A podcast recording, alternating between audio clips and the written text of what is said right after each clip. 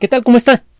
Le damos la bienvenida a El explicador de Enrique Ganem y María de Los Ángeles Aranda. Antes de comenzar, y como siempre, agradecemos profundamente el apoyo que recibimos de ustedes en lo general y de manera especial el que recibimos de las personas que nos apoyan en Patreon y PayPal, que son las que nos permiten sacar adelante este trabajo para ustedes. La intención de lo que le llevamos en estos audios no es el de simplemente dar la noticia científica, porque se la encuentra usted por todos lados en el Internet, sino el de tomar artículos de investigación o publicaciones, notificaciones recientes relacionadas con todas las ciencias y tratar de profundizar un poco en sus antecedentes y en su significado agradecemos mucho su comprensión por el retraso que a veces sufrimos por cuestiones que van más allá de nuestro control, pero nosotros, como siempre, nos mantenemos en el compromiso de publicar la cantidad de audios a los que, eh, eh, que, hemos eh, expresamente puesto ante usted en los documentos que acompañan estas publicaciones.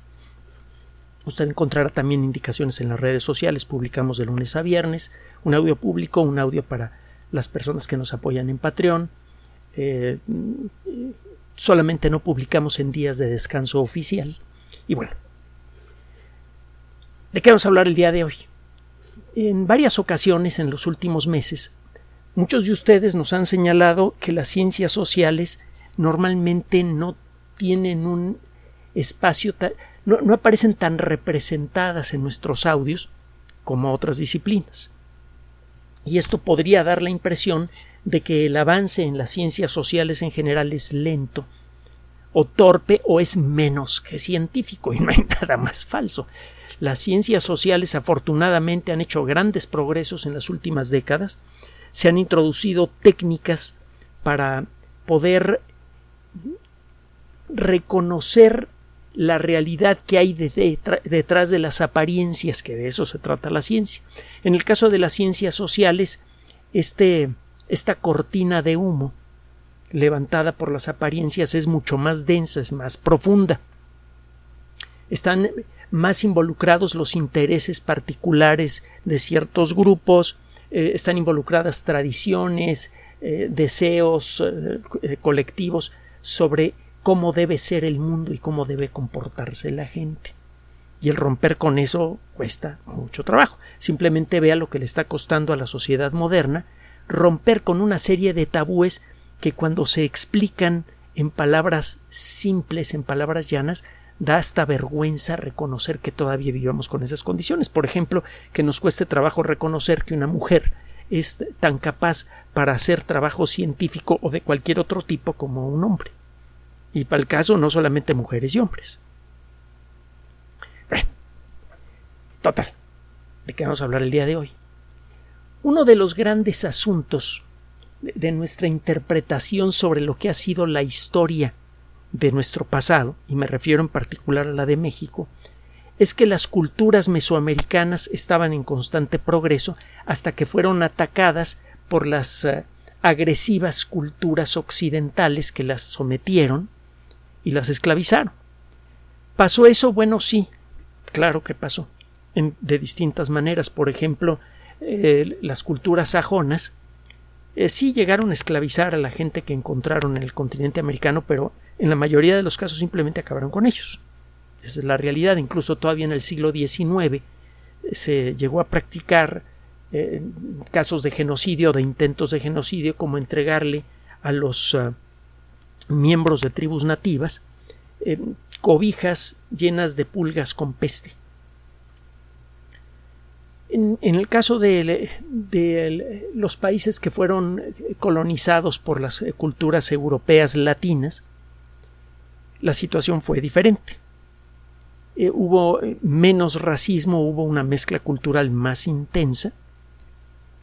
Por eso encontramos montones de apellidos de origen europeo eh, en, México, por ejemplo, López Pérez Velázquez, por mencionar solo algunos, encontramos además la evidencia genética y étnica clara de una mezcla genética, pero lo cierto es que también ciertamente y a gran escala hubo esclavitud. No, hay quien lo niegue. El problema con, este, con estas realidades históricas es que cuando las toma usted a medias, le dejan a usted un sabor de boca muy diferente que cuando ve las cosas en su verdadera dimensión. Es uno de los grandes objetivos de, las ciencias sociales, en particular de las que exploran nuestro pasado, la historia, la arqueología. Recientemente, un grupo de arqueólogos descubrió en la Ciudad de México, probablemente usted ya, ya escuchó la comunicación, una colección de pequeñas figuras de piedra que llamó la atención de los arqueólogos. Las figuras son, desde luego, eh, muy llamativas, muy bonitas. Su estado de conservación es excelente. En 14 de estas figuras, son 15 objetos, 14 eh, de estas figuras representan a hombres, la última figura, que es la más pequeña, representa una mujer. Y eh, le decía lo que llamó la atención de los eh, expertos es que todas las culturas dejan su huella en los objetos que generan. Esto es muy claro, eh, lo vemos ahora en la ropa, por ejemplo. Inclusive ahora en el mundo moderno en el que hay tanta mezcla cultural y tanta internacionalización y tanto comercio libre, que no tiene mucho de libre, generalmente está copado por un grupo de personas muy poderosas, que son capaces a veces de llegar a extremos verdaderamente terribles para deshacerse de sus, eh, de, sus competidores, algo en, en lo que todavía somos bastante primitivos. Bueno, el caso es que eh, incluso en un mundo tan mezclado y tan internacionalizado, es fácil saber, para los entendidos, eh, cuál es el origen de una pieza de ropa, incluso de, qué fábrica viene. Y no es necesario muchas veces ver el logotipo de la, de la empresa para darse una idea de quién podría haber sido el diseñador de tal o cual prenda. Todas las culturas imponen su huella en los objetos que generan. Esto eh, va desde estilos, modas, cosas eh, pasajeras y en muchos sentidos intrascendentes, cosas que se olvidan con el paso de, de pocos años, hasta elementos que muchas veces definen por un lado las creencias de la mayoría y por otro lado la estructura social. Es un punto muy importante. La estructura de las grandes sociedades está definida en buena medida por las creencias del colectivo. Tengan o no tengan base en la realidad.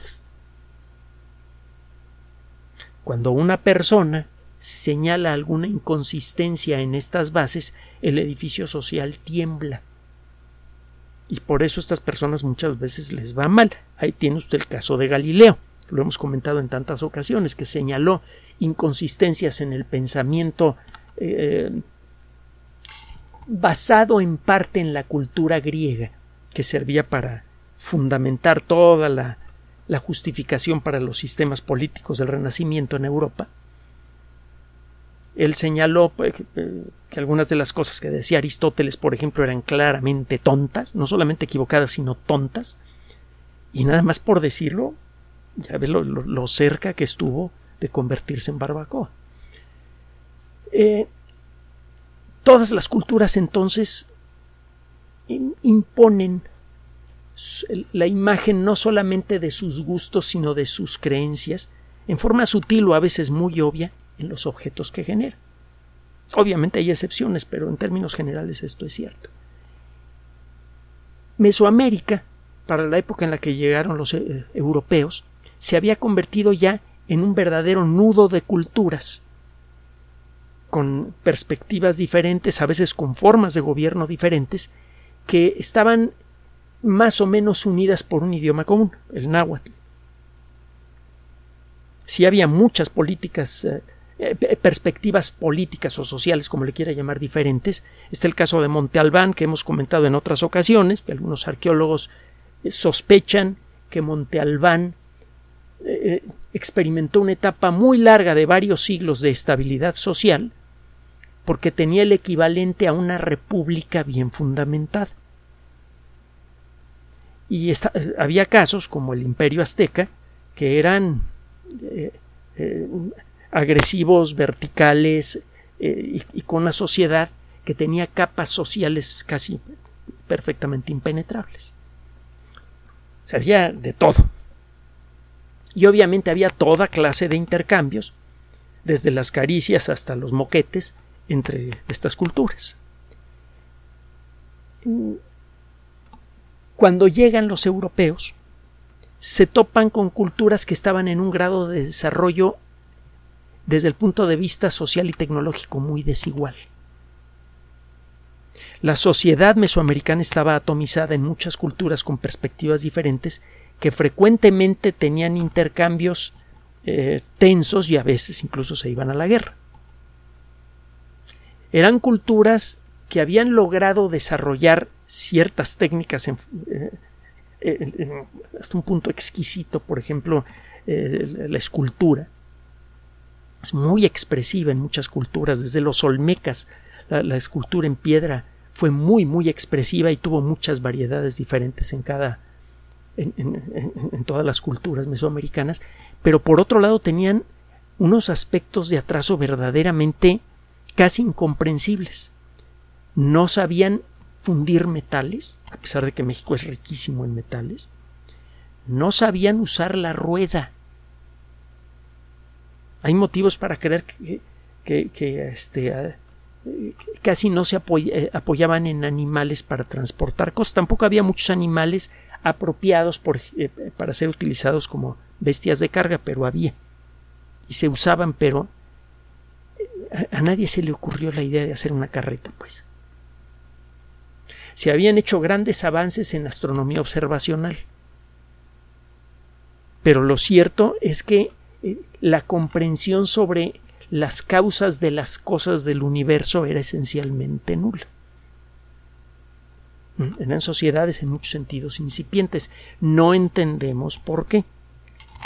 Algunas personas han propuesto que una catástrofe cósmica eh, le dio un, hizo un borrado social de las culturas incipientes del continente americano y eso generó un atraso que fue explotado por los conquistadores europeos. Hay alguna evidencia que apoya esto, pero también hay segundas interpretaciones de estas evidencias que no dejan satisfechos a muchas personas. En pocas palabras, no sabemos por qué demonios las culturas mesoamericanas las culturas del continente americano estaban tan atrasadas en relación a las del continente europeo. Probablemente uno de los factores muy importante, por cierto, es el clima. Se supone que el clima tropical es mucho más benigno y eso hace que la como es mucho más fácil vivir, la gente se dedica a flojear en lugar de de progresar y esto no es cierto, lo hemos comentado en muchas ocasiones. Es mucho más difícil, sobre todo si no está usted apoyado por tecnología moderna, sobrevivir en un ambiente tropical. El calor es continuo, la humedad es continua, las enfermedades son más variadas, más frecuentes y muchas veces más agresivas que las que encuentra usted en, ambientes templados. Eh, la aparente fertilidad del suelo es soportada únicamente por una capa muy delgada de terreno fértil y por lluvias continuas. Entonces, el, crear las condiciones necesarias para el desarrollo mayor de una cultura eh, fue sorprendentemente difícil en México. Si usted pone eso en la balanza a la hora de tratar de entender el atraso de las culturas eh, eh, latinoamericanas, y en particular las de Mesoamérica, eh, tendrá que reconocer que esas culturas habían logrado muchísimo a pesar de tener tantos factores en contra. Pero aún así, pues, eh, el, grado de, de, desarrollo técnico y social que tenían era muy inferior al de las culturas europeas. La sociedad española, por ejemplo, ya estaba muy bien estructurada, estaba unificada por un idioma común que todo el mundo hablaba más o menos bien. Es un elemento súper importante para mantener funcionando una cultura, que todo el mundo entienda razonablemente bien lo que dicen los demás. Y eh, tenían ya un... una estratificación social clara, eh, tenían eh, una estructura de Estado muy compleja y además de, larga duración. Las dinastías reinantes generalmente permanecían mucho tiempo en el poder. Y esto le daba, no es que fueran buenas o malas, de nuevo, no estamos haciendo evaluaciones de esto. Las monarquías absolutas en el siglo XXI son absolutamente impensables e infuncionales, no me malentienda, pero lo cierto es que el, tipo de, monarquías que existía en, Europa en su época le dieron coherencia y dirección a largo plazo a la cultura, y eso es lo que permitió su desarrollo. Cuando llegaron los españoles aquí eran superiores en todo, y no les costó trabajo cuando menos iniciar el proceso de conquista. Pero la verdadera conquista fue producida por la gente de aquí. Y eso es algo que todos sabemos. Eh, los pocos centenares este, eh, invasores europeos que venían bajo el mando de Cortés no tenían la menor posibilidad de enfrentarse a, lo que probablemente era una ciudad de más de un millón de habitantes, y me refiero a Tenochtitlan. ¿Qué fue lo que sucedió? Pues, sabemos todos que los aztecas habían establecido un imperio que empezó a crecer rápidamente como consecuencia de una organización militar muy efectiva y de una organización social muy vertical, que esencialmente fue la base del éxito en su momento de las sociedades europeas. Cuando se lograron establecer estructuras sociales rígidas de larga duración, esas estructuras sociales fueron creando elementos de poder, ejércitos bien armados, etcétera, etcétera, que podían ejercer, eh, hacer valer la palabra del soberano en, todo el imperio. Bueno, es lo que empezó a pasar con los aztecas. Tenían una organización supermilitarizada y en algunos casos sus criterios, sus valores sociales, la forma en la que trataban a sus enemigos, etcétera, se distinguían muy poco de los comportamientos más bárbaros que se vieron en la Segunda Guerra Mundial, y no solo de parte de los nazis. El caso es que los aztecas en muy poco tiempo empezaron a conquistar a todos los pueblos a su alrededor y no lo hicieron por las buenas. Los aztecas eh, llegaron a utilizar muchas de las herramientas que han utilizado también los ah, autócratas europeos del Renacimiento para acá para proyectar poder. Y con autócratas estamos hablando incluso de Hitler. Por ejemplo, el, eh, tomar a personas de un grupo rebelde y sacrificar algunas de ellas y exhibirlas públicamente. Acuérdese de lo que de, lo que sucedía en el centro de la Ciudad de México, en el Templo Mayor, etcétera, etcétera. Eh, acuérdese del Zompantli.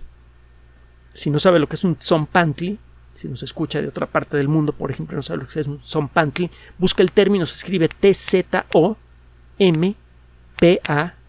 TLI, Zompantli. Los aztecas entonces eran una cultura verdaderamente agresiva. La forma en la que entrenaban a los caballeros águila, a los caballeros tigre, eh, involucraba, como sucede ahora en muchos ejércitos modernos, sobre todo en las ramas más agresivas, en arrancarles el alma, los sentimientos a las personas a través de un de, un entrenamiento muy duro, muy rígido y centrado en la obediencia y, en, en, el ejercicio de la fuerza, hasta que estas personas se volvían verdaderas máquinas de matar. En muy poco tiempo los españoles aprendieron que uno no podía darle la espalda a un caballero águila o a un caballero tigre, aunque ya estuviera tirado, había que asegurarse que estuviera muy bien muerto antes de darle la espalda.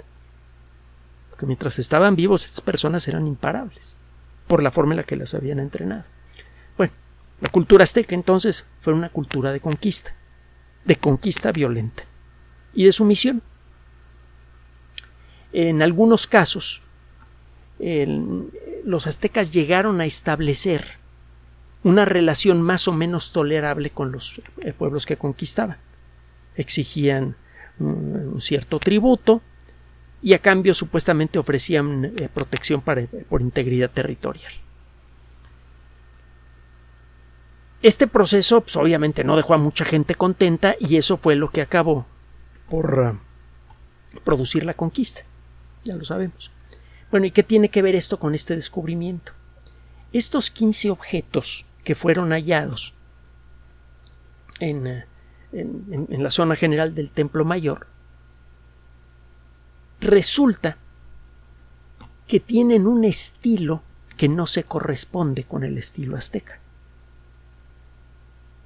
Conservamos muchas figuras, algunas en piedra, otras en barro, eh, cocido, etcétera, de, eh, hechas por la cultura azteca, y la estética de estas, uh, de estas figuras es muy particular.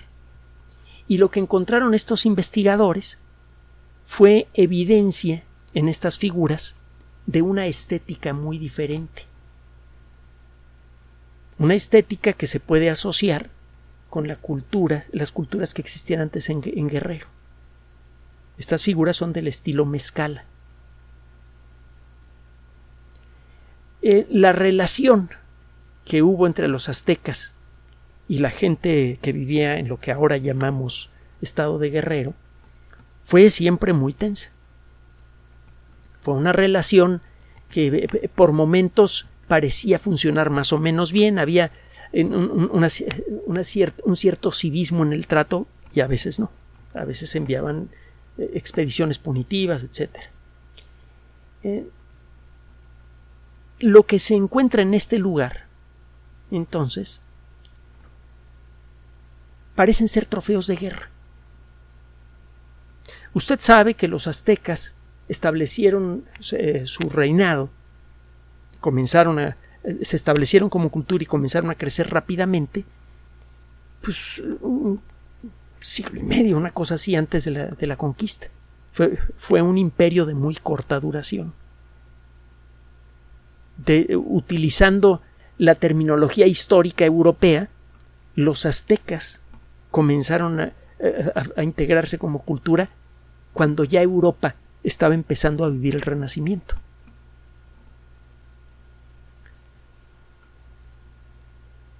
Eso significa que ningún objeto arqueológico hecho por los aztecas o hecho por las culturas dominadas por los aztecas durante el tiempo del imperio podría tener más de 500, 600 años. Y lo que encuentran estos investigadores es que algunos de estos objetos tienen más de mil años. El director del proyecto Templo Mayor, el arqueólogo Leonardo López Luján, señala esto